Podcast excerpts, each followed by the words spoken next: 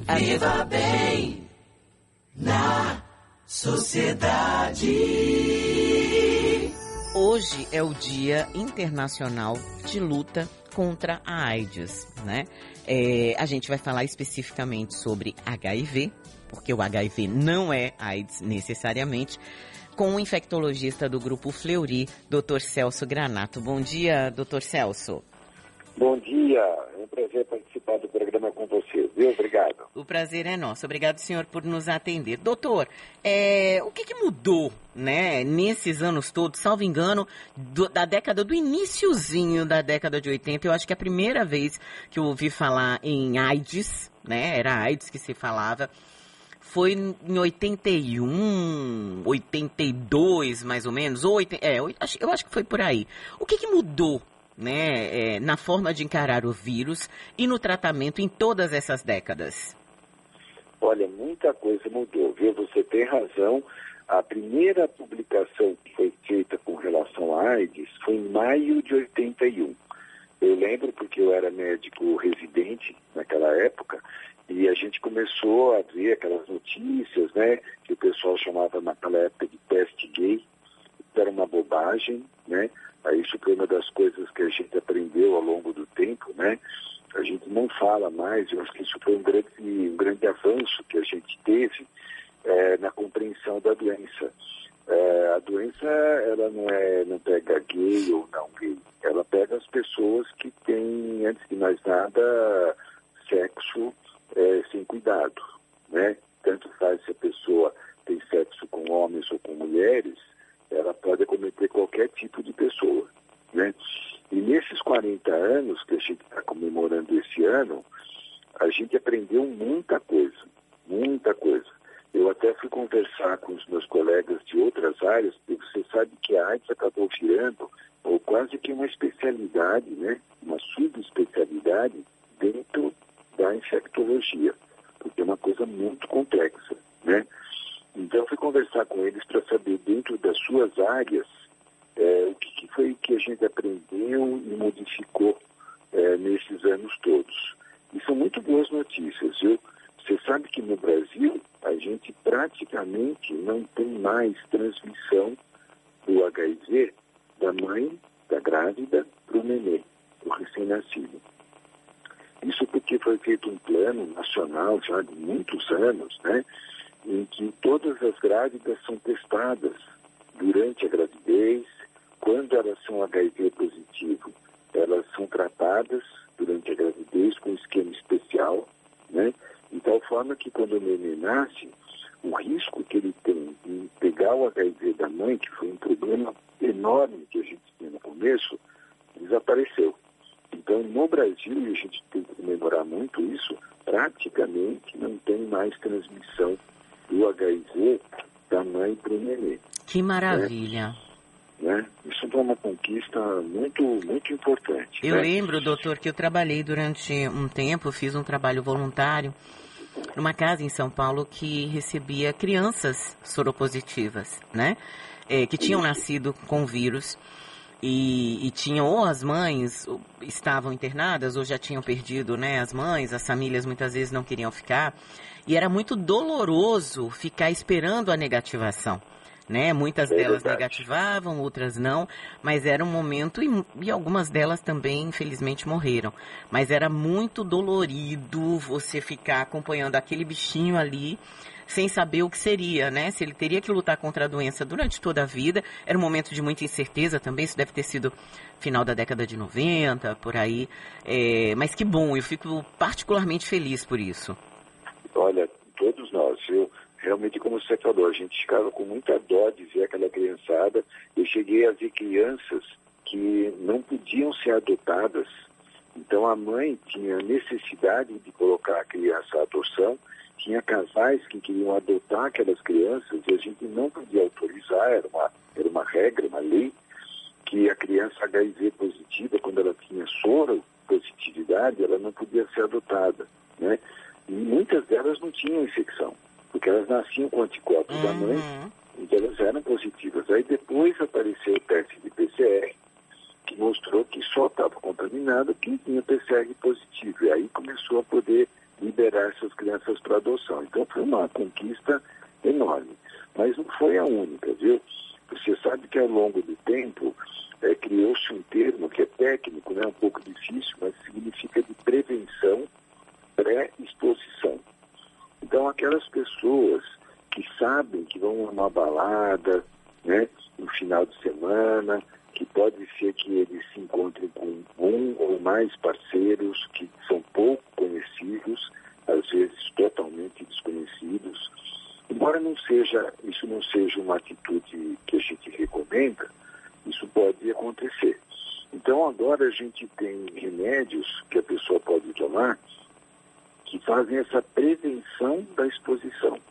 Então a pessoa vai tomar um pouquinho antes do, do, do dia que ela vai sair, uma pessoa desconhecida, um pouquinho depois, e com isso, ainda que ela se relacione com uma pessoa que é soro positiva, vai ficar muito difícil dela pegar a infecção.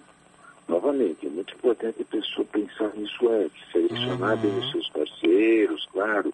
A gente não está recomendando que a pessoa. Isso não é uma liberação, né? Para sair enlouquecido por aí, né, doutor? Exatamente, exatamente. Mas, se isso acontecer, o SUS fornece esse medicamento. Né? Até algum tempo atrás, isso não era uma coisa que a gente tinha como uma doação do SUS, como uma coisa. Atualmente é. E nós temos, para você ter uma ideia, mais de 10 mil pessoas que fazem uso desse recurso no Brasil. 10 mil. Então são pessoas que estão evitando pegar a infecção graças a essa intervenção do SUS. Uhum. Né? Então foi, acho que foi um outro progresso muito grande que surgiu nos últimos anos. Né? Ah. É, também, né? Você quer perguntar? Não, não, não, pode, pode. Eu, eu ia perguntar do nosso programa, né? de, de assistência, de prevenção, de assistência também Olha, a quem é, é soropositivo. Modelo, é modelo, é, um né? Modelo, é um modelo ainda copiado por muitos países do mundo, é um sucesso enorme. E a gente, em que sentido também a gente evoluiu? Eu lembro, você seguramente ficou sabendo disso nos anos 80, 90, quando começaram a aparecer os primeiros tratamentos, o AZT, a pessoa às vezes tinha que tomar 15. Eram muitas, né, doutor? Era uma coisa horrorosa, né? Com um monte de efeito colateral. Ninguém aguentava todo esse tratamento, assim, muito prolongado, né? Para você ter uma ideia, agora os últimos tratamentos que tem, eles são dois, dois remédios diferentes que são combinados em um comprimido só.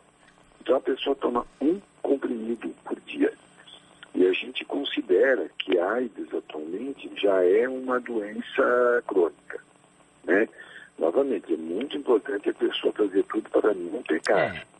Né? É como Porque diabetes, né, doutor? A gente tem que evitar, né? Porque ninguém quer ficar diabético para a vida toda, ou hipertenso, né? Tem que conviver com a doença tendo restrições, né? Mas hoje a gente tem uma visão diferente daquilo que, que a gente via, que a gente tinha lá atrás, né?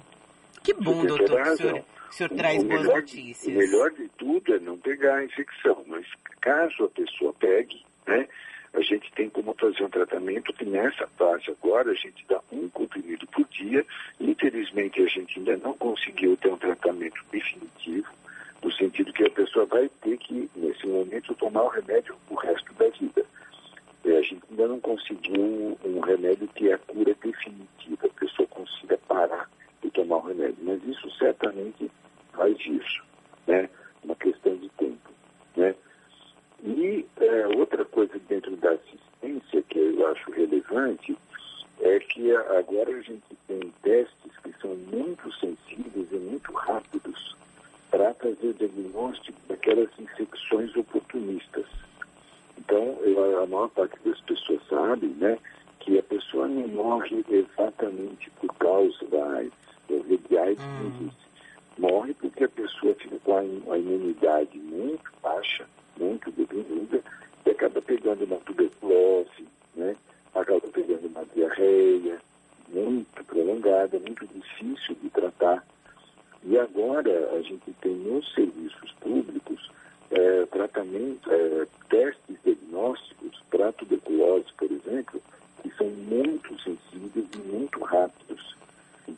importante que a pessoa seja identificada, ela seja tratada também no tratamento do serviço público e que ela não transmita essa infecção para as outras pessoas, que é uma coisa comum. As pessoas que eram soro positivas para HIV pegavam uma tuberculose e passavam para as pessoas da sua família com quem ela vivia que não tinham é, HIV. Uhum. Né? Então, isso também foi uma coisa muito importante, porque as pessoas não só vão ser curadas, por exemplo, da tuberculose, como elas não passam essa doença para as outras pessoas. Então, eu acho que a gente tem, assim, é, feito progressos enormes, né? Não é um, a, o máximo, né? Quer dizer, qual era o nosso sonho? É que você tivesse uma vacina. É. Isso seria ideal, né? Mas realmente, você vê, né? A gente conseguiu, você estava comentando do Covid, né? A gente conseguiu é, ter uma vacina para Covid em um intervalo de tempo de menos de um ano. Né? E com HIV, a situação é muito mais complexa, porque ele é um vírus que sofre muito mais mutações uhum. do que o SARS-CoV-2. Então a gente não consegue né, ainda ter uma vacina que seria o máximo, né? seria o ideal. Mas também é uma coisa que vai vir, viu? Eu tenho muita esperança de que a ciência vai continuar progredindo e a gente vai poder ter no futuro uma vacina que vai deixar todos nós muito mais tranquilos. Né? Sem dúvida nenhuma, o senhor só deu boas notícias aqui para a gente, doutor Celso Granato, infectologista do Grupo Fleury. Obrigada, viu, doutor? Um bom dia para o senhor. Muito obrigado a você também e a todos os ouvintes. Tchau, tchau. Pois é, eu venho de uma época, gente, é, em que ser soropositivo era sinônimo de, de morte. Né? Quando você falava assim, as pessoas diziam, nossa, tinha, havia um estigma, que ainda há, há muito preconceito, mas era uma coisa louca. Quando eu dizia que eu tinha um trabalho voluntário, era contadora de história da Hope, é, as pessoas diziam, nossa, mas você lida com criança, soro positiva. Era uma, uma coisa muito louca. Ainda bem que a gente vai caminhando para aprender cada vez mais a lidar com essa doença, né? É, como a gente vai aprender também a lidar aí com o Covid-19.